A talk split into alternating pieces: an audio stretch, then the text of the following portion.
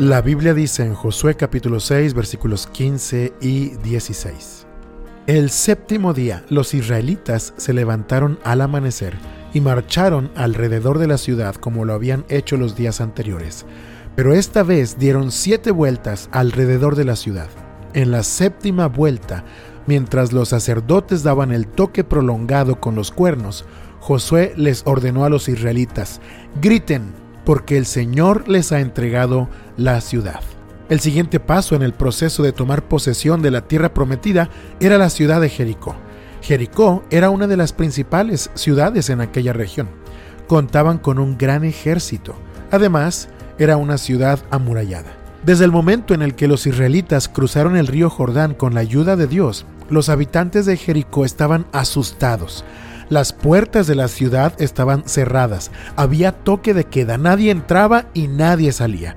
El ejército estaba en alerta, listo para responder al primer ataque de los israelitas. Pero Dios le había dicho a Josué, tú y tus hombres de guerra van a rodear la ciudad durante siete días.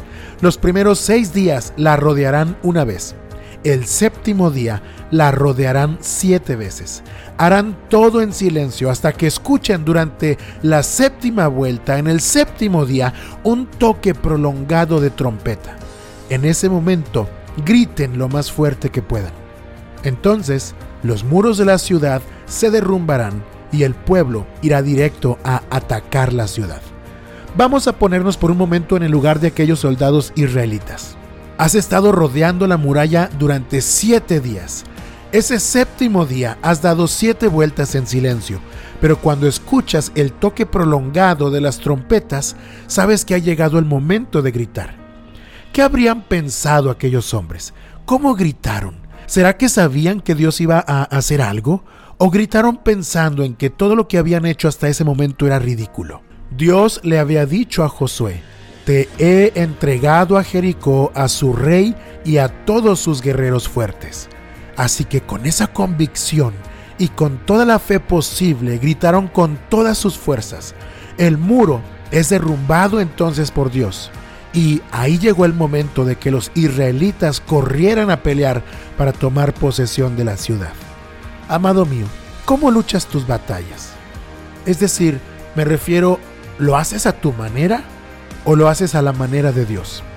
En esta batalla por la ciudad de Jericó solamente existía una manera segura de obtener la victoria, hacerlo a la manera de Dios, siguiendo al pie de la letra sus instrucciones, pues sólo así tenían la victoria garantizada.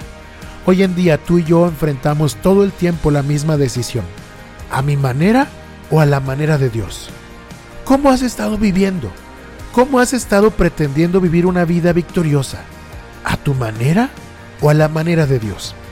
Recuerda, solo hay una manera segura de alcanzar la victoria y es vivir a la manera de Dios. Así que, por el amor de Dios, escucha su voz, pon atención a sus instrucciones y dedícate con pasión a vivir de acuerdo a lo que Dios ha marcado en su palabra, obedeciendo sus mandatos siguiendo su voz. Dios te bendiga hoy y hasta mañana.